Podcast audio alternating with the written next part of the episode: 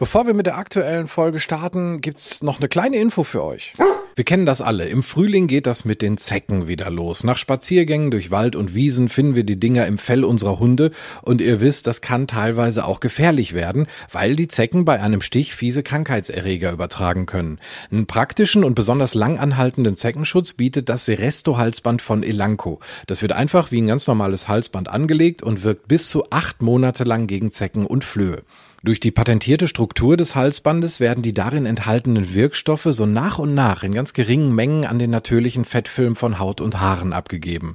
Die verteilen sich so auf der gesamten Hautoberfläche des Hundes und dieser Schutzmantel wehrt und tötet die meisten Zecken schon ab, wenn sie mit dem Wirkstoff in Berührung kommen, also bevor sie zustechen können. Das Seresto Halsband ist geruchsneutral und wissenschaftlich auf Wirkung und Verträglichkeit geprüft. Und jetzt gibt es ganz neu auch so süße Anhänger, die einfach an das Band angebracht werden können können, ob bunte Blüte oder ein Herzchen, so wird der Zeckenschutz auch noch zum Hingucker. Das Halsband gibt's bei teilnehmenden Tierarztpraxen und Apotheken und mehr Infos bekommt ihr auf www.seresto.de. Und mit dem Code Hundetalk5 bekommt ihr 5 Euro Rabatt beim Kauf eines Seresto Halsbandes. Geht einfach auf www.seresto.de auf Bestellen und heute erhalten, wählt euer Seresto Produkt aus und fügt den Rabattcode Hundetalk5 am Ende der Bestellung ein. Oder ihr bekommt die 5 Euro Rabatt direkt über den Link in den Show Notes. Und da gibt es auch nochmal alle Infos zum Halsband. Herzlich willkommen beim Hundetalk. Ich bin seit langer Zeit mal wieder bei Dr. Lara Steinhoff in Oelde. Hallo Lara, danke, dass ich nochmal beide sein darf. Hallo, schön, dass du da bist. Wir sprechen heute über Hibbelhunde. Ähm, das ist ein Kurs, den du auch immer wieder mal regelmäßig äh, anbietest. Hibbelhunde, ähm, was fällt da so drunter? Das kann ja relativ weitläufig sein. Das stimmt. Hibbelhunde ist kein wissenschaftlicher Fachbegriff, aber einfach sehr eingängig. Deswegen wird da viel genutzt. Wir haben bei uns sowohl die Hibbelhunde in Anführungszeichen in den Kursen als auch ganz viel in den Einzeltrainings. Und das sind ganz unterschiedliche Hunde. Also allgemein ist es so, dass wenn jemand zu uns kommt und sagt, ich habe einen Hibbelhund zu Hause, ich möchte daran trainieren, dann sind das Hunde, die, denen es ganz schwer fällt, zur Ruhe zu kommen. Das heißt, sowohl zu Hause, die schwer mal liegen und schlafen können, viel bei jedem Geräusch aufhorchen, den Menschen hinterherlaufen oder auch draußen auf dem Spaziergang sehr aufgeregt sind. Das heißt, vielleicht viel an der Leine ziehen, aufgeregt sind, wenn da Menschen sind, wenn da Hunde sind. Ähm, das ist meistens so das, was viele darunter verstehen. Also der Canis hibelensis ist, ist noch nicht offiziell mit drin. Was sind äh, das so meistens für, für Ursachen? Also wenn du die Hunde dann äh, siehst, wenn du die Geschichten zu den Hunden hörst, meistens ergibt sich da wahrscheinlich ja schon irgendwie was raus, was du dann äh, auf diesen Hund beziehen kannst. Das stimmt. Und äh, gerade bei den Hibbelhunden ist es wirklich wichtig, da ganz vielschichtig zu schauen, weil es unglaublich viele Ursachen gibt. Und die meisten Hunde haben mehr als nur eine dieser Ursachen. Also da kommt in der Regel viel zusammen. Und schlussendlich, ähm, ja, haben wir den Hibbelhund am Ende des Tages. Ähm, eine Sache, ähm, auf die man immer mal schauen kann, ist natürlich als erstes, mit was für einer Veranlagung des Hundes haben wir es zu tun. Natürlich ist die Rasse nicht alles, ganz klar. Wir haben ähm, ruhige und aufgeregte Vertreter einer Art. Aber nichtsdestotrotz kann es das schon mal einen kleinen Hinweis geben, beziehungsweise machen wir die Beobachtung, dass wir bestimmte Rassen einfach häufiger mit diesem Thema Hibbelhund bei uns haben. Wir haben ähm, bei uns in der Hundeschule schon häufiger mal die Hütehunde mit diesem Thema, aber auch gerne die kleinen Terrier ähm, oder auch ganz allgemein Hunde, die eigentlich ähm, aus Arbeitslinien stammen. Ähm, selten haben wir mal so einen Landseher oder sowas als Hibbelhund. Ne? Also da kann man ja schon so ein bisschen vom Typus ableiten. Wer bringt's vielleicht eher mit sich und wer bringt's weniger mit sich? Mhm.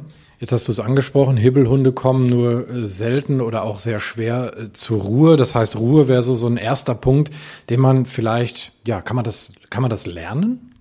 Ja, definitiv. Und das ist sogar ganz wichtig für die Hunde, Ruhe zu lernen. Ähm, wenn man mal fragt, dann stellt sich das doch häufig so dar, dass viele Hibbelhunde viel zu wenig schlafen, also wirklich da ein Defizit haben. Grundsätzlich sagt man, dass ein erwachsener Hund gerne so zwischen 15 und 18 Stunden pro 24 Stunden ruhen und dösen sollte. Ist natürlich jetzt nicht äh, 18 Stunden Tiefschlaf damit gemeint, sondern eben ruhen und dösen.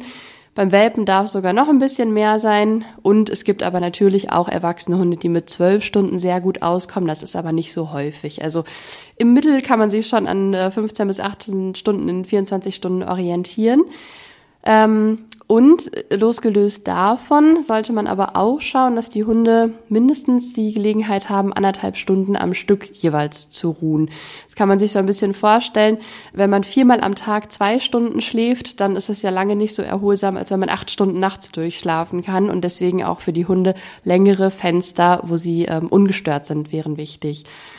Mm, gerade wenn man jetzt so einen Hund äh, hat, sei es aus dem Tierschutz, schon älter oder vielleicht auch als Welpe oder Junghund, dem das schwer fällt, dann kann es gut sein, dass der am Anfang Unterstützung braucht, in der Form, dass ich mich äh, vielleicht dazusetze. Das heißt, dass der es nicht von Tag eins an schafft, wenn ich wild durch die Wohnung oder durchs Haus laufe, dass der im gleichen Raum liegen bleibt, sondern dass er unter Umständen ja die Unterstützung braucht, dass da jemand dabei ist.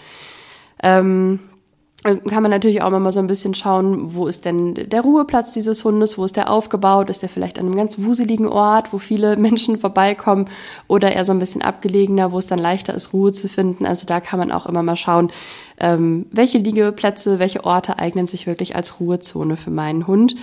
Ähm, genau, das heißt Thema Ruhe, genug Schlaf, wirklich ganz wichtig, denn das Problem ist, Hunde, die zu wenig schlafen, schlafen zu wenig und dann startet sich schnell ein Teufelskreis. Ja, kennt man ja auch von uns Menschen irgendwie, wenn wir äh, häufiger zu wenig schlafen, dann geht es uns nicht so wirklich gut. Ähm, ich kann mir vorstellen, dass das oft auch ein Thema in Familien ist, wo, wo vielleicht auch Kinder oder auch gerade kleinere Kinder sind, die natürlich dann vielleicht, wenn sie gerade Lust haben, einfach mal äh, zum Hund gehen. Was würdest du da empfehlen? Gewisse Regeln dann zum Beispiel einzuführen und den Kindern das genau zu erklären? Ja, je nachdem, wie alt die Kinder sind und was sie so schaffen können, ist es auf jeden Fall wichtig, da Regeln zu etablieren. Ähm, es kommt immer ein bisschen darauf an, wie der Alltag dann so gestaltet ist.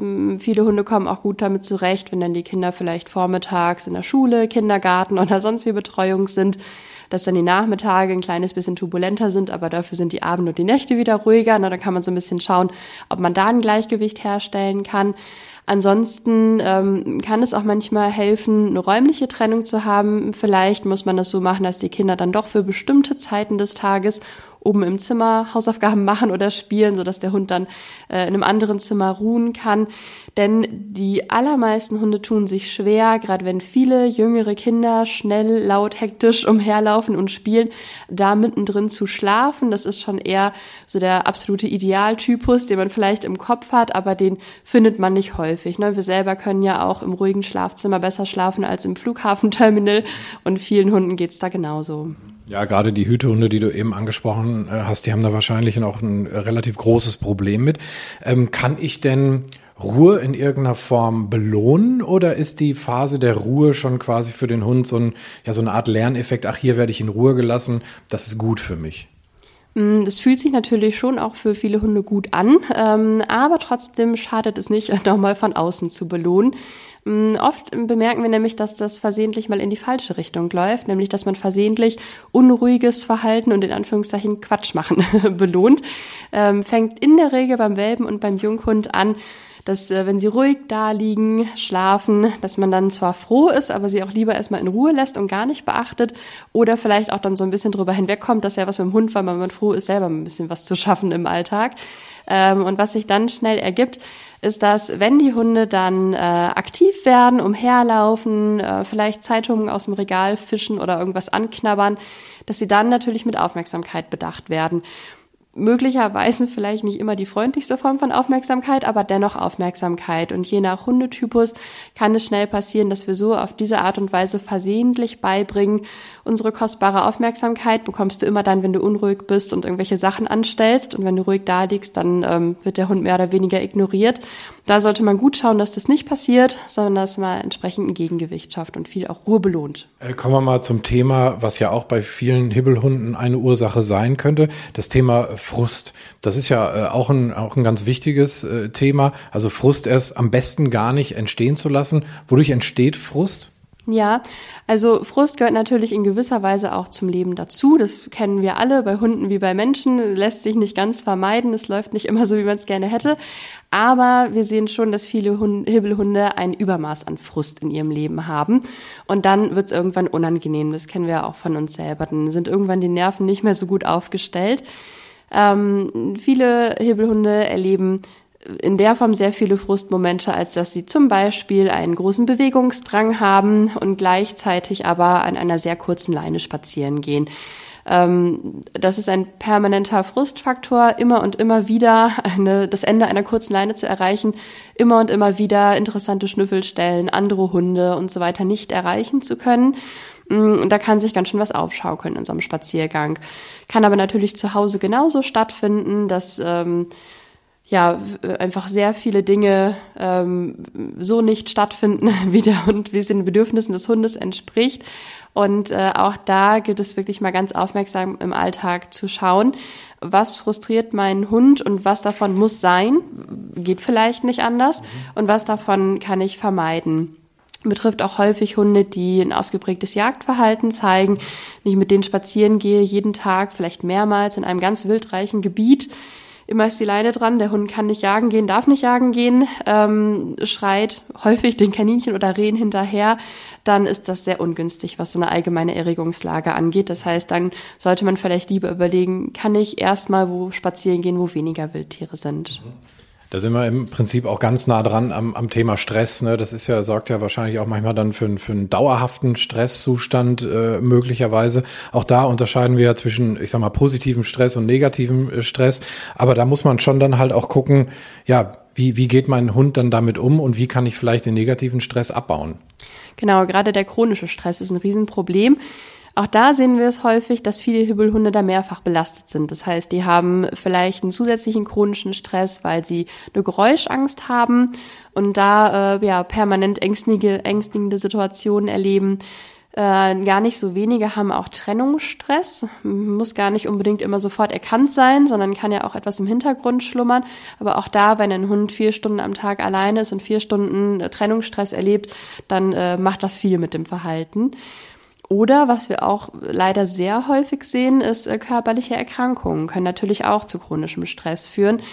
Nur weil der Hund jung ist, heißt es leider gar nicht, dass er gesund ist. Wir sehen ganz, ganz viele junge Hunde, die Probleme im Bewegungsapparat haben, die vielleicht vorher gar nicht so bemerkt oder diagnostiziert wurden. Probleme im Magen-Darm-Trakt. Das heißt, die Liste ist da nahezu unendlich, was da an Ursachen in Frage kommt. Und Gerade die jungen Hunde machen es so, dass sie häufig bei körperlichem Unwohlsein das Ganze durch Aktivität kompensieren. Ne? Adrenalin ist ein super äh, Schmerzmittel, eigene Endorphine werden ausgeschüttet. Das hilft denen, die fühlen sich besser, wenn sie so wahnsinnig aktiv sind. Wohingegen, wenn sie ruhig da liegen, dann merken sie dann doch, wo es zwickt und zwackt im Körper. Das heißt, da wird man, wenn man die nicht komplett gesundheitlich äh, einmal aufarbeitet, nicht gut von der Stelle kommen im Training. Okay, ich merke schon, das alles hängt zusammen, denn wenn du sagst zum Beispiel Trennungsstress, ähm, vier Stunden alleine sein, da kommt der Hund nicht zur Ruhe, da sind wir wieder beim Thema Ruhe. Ähm, also das hängt alles miteinander zusammen. Das heißt, wenn du sagst, auf der einen Seite ist Ruhe wichtig, auf der anderen Seite ist aber auch Bewegung wichtig, weil es halt eben positiv ist, weil auch mal so ein bisschen Stress abgelassen kann, so als Art Ventil, dann ist einfach so eine gewisse Balance äh, total wichtig. Wenn ich jetzt einen Hund habe, der dauerhaft frustriert und, und gestresst ist, kann ich den in irgendeiner Form ähm, ja, ich sag mal, aktiv entspannen, also dass ich aktiv werde und den Hund damit entspanne? Ja, es gibt ganz viele schöne Möglichkeiten, Entspannungsübungen mit dem Hund zu machen. Auch da kann man sagen, ist ein Puzzleteilchen von vielen. Also die ganzen restlichen Lebensumstände nicht zu berücksichtigen und nur ein paar Entspannungsübungen zu machen, wird nicht helfen.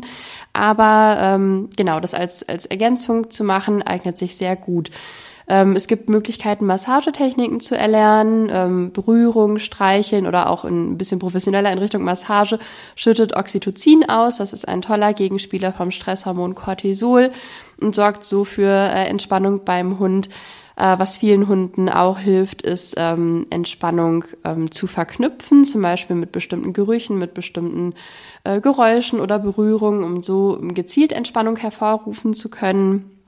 Ähm, was auch gut möglich ist, ist tatsächlich eine Decke mit Entspannung, ein Ruheort äh, mit den Hunden zu trainieren. Ähm, es gibt die Möglichkeit, über ähm, die äh, Tellington Touch ähm, Methode zu trainieren. Ähm, da gibt es ja auch Körperbänder und ganz viele unterschiedliche Dinge. Oder auch ganz simpel kauen und schlecken ist was, was viele Hunde beruhigt. Sei es jetzt über Schleckmatten, ähm, über Schnüffelteppiche, über Kauartikel. Das hängt ja immer ein bisschen von Hund zu Hund ab, ob die sich eher aufregen dabei oder eher runterkommen. Also da gut den Hund dabei beobachten. Ähm, und ansonsten äh, auch ja gleichförmige Bewegung ist natürlich auch was, was vielen Hunden hilft, um Stress abzubauen. Also da gibt's äh, viele Möglichkeiten. Das heißt, man muss einfach ein bisschen äh, rumprobieren, was ist für meinen Hund dann wirklich die beste Möglichkeit zu entspannen. Kommen wir ähm, ja zum, zum, zum Gegenüber quasi zur Auslastung. Ähm, Hunde müssen ja auch mal irgendwann so richtig Gas geben. Das ist zumindest das, was ich so beobachte. Ähm, also mein Hund, der Slash, ist zum Beispiel grundsätzlich total ruhig, so auf der Arbeit. Der ist dann mit mir da auch acht Stunden zugange. Aber der braucht dann natürlich auch dementsprechend Auslastung. Ist ein Jagdhund. Ähm, ja, und, und das muss einfach sein. Das kennen wir ja auch. Mal so richtig auspowern ist ja auch ein gutes Gefühl einfach, ne? Unbedingt. Und das ist in der Vergangenheit leider so ein bisschen in Verruf geraten. Da hieß es dann immer, ach Gott, bloß kein Spiel und kein Ball und überhaupt nichts und immer nur ruhig, ruhig, ruhig. Aber das ist ja auch wirklich nur die eine Seite der Medaille. Also natürlich wollen wir Ruhe- und Entspannungstraining machen, aber insbesondere die jungen Hunde oder die fitten älteren Hunde, die ähm, brauchen das auch mal wirklich Gas geben zu können. Das heißt, auch der Punkt Auslastung ist ein wichtiger. Klar denken wir bei Auslastung von Hibbelhunden erstmal viel an ruhigere Varianten. Nasenarbeit ist super schön geeignet in allen Varianten, äh, fährt die Hunde in der Regel wirklich schön runter. Ähm, aber auf der anderen Seite darf es auch wirklich gerne mal mit was Bewegung sein. Kein schlechtes Gewissen dabei haben, wenn der Hund mal richtig rennt und ähm, wenn man Spiel entsprechend mit Ritualen versieht, also ein klares Startsignal, ein klares Stoppsignal, ein Cooldown dabei hat, dann ähm, braucht man da auch wirklich kein schlechtes Gewissen haben, wenn der Hund mal ein bisschen wilder mit Spielzeug spielt. Ähm, wir sind uns ja, glaube ich, auch einig, dass wir jetzt nicht irgendwie stupides Ball werfen, fünf Stunden auf der Wiese damit meinen, sondern wenn man es entsprechend variabel gestaltet, ist das eine Möglichkeit. Was auch immer super schön geht, ist ähm, Laufen gehen mit dem Hund, wenn man selber die Fitness hat, ähm, haben direkt beide was davon weil auch da wir diese gleichförmigen Bewegungen haben, die dann äh, auch gleichzeitig Stress abbauen können. Je nachdem, wie man wohnt, schwimmen wäre natürlich auch eine Möglichkeit, dass der Hund schwimmen geht, ähm, in Richtung Zughundesport, Carnicross, sowas zu denken, sicherlich auch. Also es braucht wirklich, ja, ruhige Aktivitäten auf der einen Seite, aber für viele Hunde auch wirklich das Bedürfnis nach großer Bewegung, freier Bewegung, schnellen Bewegung auf der anderen Seite, dass man schaut, dass das auch erfüllt ist. Und es gibt ja halt einfach auch den Mittelweg, wie du schon sagst, so laufen mit dem Hund, das ist ja dann alles auch so ein bisschen begrenzt. Also das ist ja nicht komplett irre ausrasten die ganze Zeit, was sicherlich auch mal ein paar Minütchen nett ist, wenn sie so ihre wilden fünf Minuten haben. Ne, aber eben eben dieses Kontrollierte, was du schon sagst. Und ich muss feststellen, zum Beispiel, ich gehe mit Slash äh, laufen und äh, der hat das so für sich, habe ich das Gefühl, so als seinen Job entdeckt. Also der ist da total anders drauf, der lässt alles rechts und links liegen. Also was er sonst bei einem normalen Spaziergang, sage ich jetzt mal, wirklich dann erschnüffeln würde, ob das eine kleine Wild Wildpferde ist oder sonst was. Also der ist da total Feuer und Flamme. Das zeigt ja auch schon, dass das was Besonderes ist für einen Hund, ne? Ja, also Hunde haben auch die Möglichkeit, dieses typische Runners High, was man vom Menschen kennt, zu bekommen. Und wie gesagt, es ist ähm, ein sehr schöner Stressabbau. Und dann ist es natürlich auch viel leichter, wenn man die Möglichkeit hatte, auch mal körperlich sich auszupowern, dann entsprechend Ruhe zu finden. Es ist, wie gesagt, ein bisschen in Verruf geraten, weil es natürlich auch die Phase gab, wo man gesagt hat, was, der Hund ist zu aktiv, dann mal äh, los und immer mehr und immer mehr machen. Das ist natürlich auch die falsche Richtung. Aber wie gesagt, der, der Mittelweg macht's. Jetzt waren wir, äh, haben wir über Zuhause gesprochen, wir haben über spezielle Auslastungsmöglichkeiten gesprochen. Jetzt ist so der Alltag, den wir Hundebesitzer haben, ja auch äh, ähm, ja in der Regel mit einem täglichen Spaziergang oder auch mit mehreren täglichen Spaziergängen verbunden. Und da treffen ja ganz, ganz viele Sachen äh, zusammen. Also sprich, ich habe eine Hundebegegnung, wo so ein Hibbelhund dann ja wahrscheinlich eher äh, weniger entspannt ist. Ich habe aber auch mal so ruhige Momente, wo es dann mal keine Ahnung 300 Meter geradeaus geht, wo nichts passiert. Ähm, das heißt, im Prinzip ist ist so so ein Spaziergang, da, da ist so alles mit drin. Ähm, Gibt es da wichtige Punkte zu beachten auf so einem Spaziergang aus deiner Sicht? Hm, bei den Spaziergängen würde ich, je nachdem, wie weit man im Training steht, schon gut schauen, wie man seine Gassi-Strecke wählt. Also wir hatten eben schon kurz das mit dem Jagdverhalten angesprochen. Das kann man natürlich auch eins zu eins so auf Hundebegegnungen übertragen. Das heißt, wenn ich einen Hund habe, der da momentan großen Stress hat und sich bei jedem Hund wahnsinnig aufregen muss, ich das aber noch nicht trainiert habe, ähm, dann wäre es nicht so klug, irgendwo hinzugehen, wo mir alle fünf Meter ein Hund begegnet, weil dann ähm, habe ich wenig Chancen, dass dieser Hund spazieren gehen mit einem entspannten Gefühl verknüpft, sondern das wird dann irgendwann auch zur selbsterfüllenden Prophezeiung. Es geht raus, die Erregungslage ist schon ganz weit oben, weil er weiß, jede Sekunde kommt der nächste Hund um die Ecke. Das heißt, da würde ich dann erstmal schauen, dass man die Strecken so wählt, dass äh, nicht ganz so viel los ist und sich dann natürlich, das ist natürlich eine Strategie auf Dauer, Stück für Stück dem spezifischen Problem zu nähern. Das heißt, dann natürlich schon auch Hundebegegnungen zu trainieren, dass man wieder normal spazieren gehen kann, dass man da nicht für immer stehen bleibt, sondern erstmal, um den Hund etwas runterzufahren, da schaut, wo geht man. Ähm, Je nach Hund kann es tatsächlich auch so sein, dass es Hunden hilft, keine Runden zu gehen, sondern nur eine bestimmte Strecke auf und ab und das gleich mehrmals. Hat den Hintergrund, dass es dann nicht ganz so viele Reize sind. Wenn ich eine Runde gehe, dann ist natürlich jeder Meter ein neuer Reiz, neue Gerüche. Ähm, wenn ich eine Strecke auf und ab gehe, dann haben die Hunde die Möglichkeit, sich diese Reize mehrfach, sich damit auseinanderzusetzen und werden in der Regel immer gelassener dabei. Und das ist dann tatsächlich auch ganz schön, weil ich dann mit einer gelassenen Stimmung nach Hause gehen kann. Und diese Erinnerung auch das ist, womit der Hund beim nächsten Mal wieder startet. Das heißt, dann wird es direkt leichter. Was auch hilft auf den Spaziergängen, wenn man selber nicht so gehetzt ist. Oft sieht man das ja auch, dass die Menschen schon ganz hektisch unterwegs sind und schnell ihre Runde absolvieren wollen. Und dann überträgt sich das ja auch schnell auf die Hunde, dass die selber auch hektisch dabei sind. Das heißt, am besten ist eigentlich spazieren trödeln statt spazieren gehen, dass man selber ähm, auch so eine gemütliche Grundhaltung mitbringt, den Hund viel erkunden, viel schnuppern lässt, viel Dinge einfach anschauen lässt die nicht jedes Mal von jeder Stelle immer wieder weiter zerrt. Da haben wir wieder den Punkt Frust auch mit dabei. Ähm, und dann ist es auch für viele Hunde schön, Inseln einzubauen. Das bedeutet, sich mal auf eine Bank zu setzen und den Hund eine Schleckmatte schlecken zu lassen oder an einem bestimmten Baum Leckerchen in der Baumrinde zu verstecken oder vielleicht auf einer großen Wiese eine Leckerchensuche zu machen oder sowas in der Richtung, dass an gleichen Orten gleiche Dinge passieren gibt den Hunden auch nochmal so einen Rahmen, an dem sie sich festhalten können und kann insgesamt dann auch zu mehr Ruhe auf dem Spaziergang führen. Ja, so festere Strukturen, das kennen wir auch von uns Menschen. Das hilft einfach so ein bisschen, weil man einfach gewisse Abläufe dann schon kennt. Ne? Das heißt, es ist einfach aus sich heraus gibt es so eine gewisse Ruhe. Ja, genau. Und gerade wenn es Hunde sind, die mit vielen Umweltreizen Thema haben und sich immer sorgen, dass jede Sekunde ein Radfahrer um die Ecke gedüst kommt oder ein Hund um die Ecke springt, ähm, ist es schön, wenn sie zumindest da die Erwartungssicherheit haben, was passiert wann und genau wissen, was dann los ist. Ist das äh, Thema Ernährung jetzt auch ein äh, Punkt, den du dir mit deinen Kunden anschaust? Mm, genau, das heißt, sowohl die Gesundheit als auch die Ernährung lohnt sich auf jeden Fall mit abzuklären. Ähm, bei der Ernährung geht es in erster Linie mal darum auszuschließen, ob irgendeine Mangelversorgung vorliegt. Es kann doch durchaus mal passieren aus unterschiedlichen Gründen. Es kann zum Beispiel passieren, man füttert ein Fertigfutter, aber relativ wenig, wenn man ziemlich viele Leckerchen im Training einsetzt. Ähm, und dann kann es natürlich passieren, dass unter Umständen nicht mehr genügend Nährstoffe zugeführt werden. Kann aber auch passieren, wenn man selber kocht oder eine Barfration füttert oder auch Barfmixe müssen nicht unbedingt immer bedarfsdeckend sein. Das heißt, da auf jeden Fall nochmal ganz genau schauen, ist der Hund wirklich mit allem versorgt, was er braucht. Aber auch ein zu viel kann natürlich ungünstig sein. Ähm, es gibt Hinweise, ähm, ich glaube, mehr kann man es nicht nennen, aber man kann es ganz gut verwenden, dass äh, ja, Hibbelhunde durchaus davon profitieren, nur bedarfsdeckend und nicht über die Maße mit Eiweiß versorgt zu werden. Dafür dürfen es dann gern auch ein paar mehr Kohlenhydrate sein. Das ist natürlich immer eine recht individuelle Geschichte. Der Hund muss es ja auch jeweils vertragen. Ähm, trotzdem ist es was, worauf man nochmal extra schauen könnte. Viele Hunde haben gerade, wenn sie Stress ausgesetzt sind, auch eher einen erhöhten Bedarf, zum Beispiel an Magnesium oder auch an B-Vitaminen, sodass man da dann auch schauen kann, vielleicht die nochmal extra zu versorgen, im Gegensatz zum Durchschnittshund, der da vielleicht nicht so einen hohen Bedarf hätte. Wenn du sagst, dass zum Beispiel Magnesium oder ähm, B-Vitamine in irgendeiner Form dann betrachtet werden sollten, gibt es auch irgendwie Nahrungsergänzung, ähm, die bei Hibbelhunden irgendwie einen Effekt haben könnte? Ah, da ist der Markt ganz groß. Ich glaube, weil da auch häufig der Wunsch besteht, dem Hund irgendwas geben zu können, dass er ruhiger wird.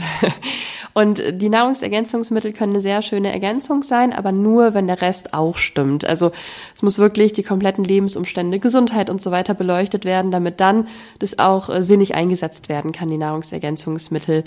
Was äh, gerne verwendet wird, sind unterschiedliche pflanzliche ähm, Bestandteile, denen eine beruhigende Wirkung nachgesagt wird. Ähm, von der Studienlage ist das manchmal so ein bisschen äh, fraglich, ob da wirklich ein Effekt ist. Mm, was man auch häufig und gerne einsetzt, sind zwei Aminosäuren. Das ist einmal das L-Theanin aus dem grünen Tee und auf der anderen Seite das äh, Tryptophan, von dem man sich erhofft, dass es den Serotoninspiegel steigert und somit ähm, äh, entsprechend wirkt bei den Hibbelhunden.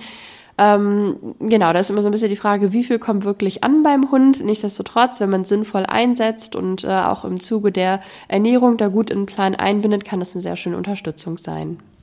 Aber du hast es gesagt, ich wiederhole es auch gerne nochmal, es ist eine Kombination aus allen Geschichten und eben nicht jetzt in dem Fall eine Tablette rein und der Hund ist ruhig. Ich gehe es nochmal einmal durch, weil wir jetzt im Prinzip uns so eine kleine Checkliste ja erarbeitet haben, was so ein Hibbelhund äh, äh, denn für Ursachen haben könnte, beziehungsweise was ihm hilft. Also da ist einmal das Thema Ruhe, ähm, es ist, geht um Frust, es geht um äh, Stress, äh, Entspannungsübungen sind eine schöne Geschichte, Auslastung ist wichtig, aber eben auch diese Balance aus Auslastung und Ruhe.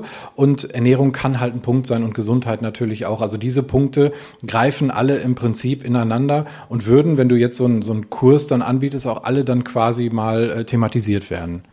Genau, in unseren Kursen ähm, haben wir unterschiedliche Themenschwerpunkte in jeder Stunde, wo wir das einmal genau und in Ruhe alles ansprechen. Ähm, einige Kunden sind auch zusätzlich im Einzeltraining oder, weil es zeitlich nicht passt, nur im Einzeltraining. Und da schauen wir dann schon nochmal, dass wir nochmal etwas detaillierter gerade die Punkte Gesundheit und Co. aufarbeiten und schauen, wo könnte da vielleicht noch was sein, was sinnigerweise untersucht werden müsste bei dem Hund. Super, ich danke dir für diesen tollen Überblick. Ich finde das sehr, sehr interessant, gerade wie das alles so zusammenhängt. Ich glaube, das haben wir auch äh, ganz gut rausgearbeitet durch unsere Beispiele, die wir genannt haben. Und ähm, dann hoffen wir doch, dass wir Besitzer von Hibbelhunden vielleicht so ein bisschen Hoffnung geben, dass auch ein Hibbelhund wieder ruhig werden kann, denn das geht ja auch, ne? Auf jeden Fall, da kann ich ganz viele Beispiele nennen. Super, dann danke ich dir für diese spannende Folge. Sehr gerne.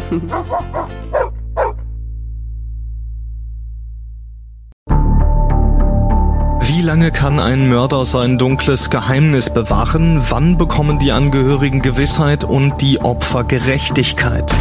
Jedes Jahr werden bei der Polizei rund 100.000 Menschen als vermisst gemeldet. Drei Prozent davon, also 3000 Menschen, bleiben länger als ein Jahr verschwunden.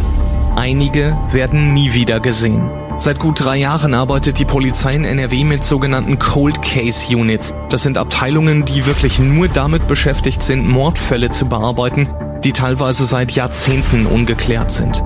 Ich bin Mike Mattis, Radioredakteur und News Anchor und ich spreche mit Ermittlern über diese Fälle. In meinem Podcast Licht ins Dunkel, Cold Cases und ungeklärte Vermisstenfälle von hier beleuchten wir gemeinsam mit Profilern, Staatsanwälten und Mordermittlern Cold Cases und ungeklärte Vermisstenfälle aus ganz Deutschland.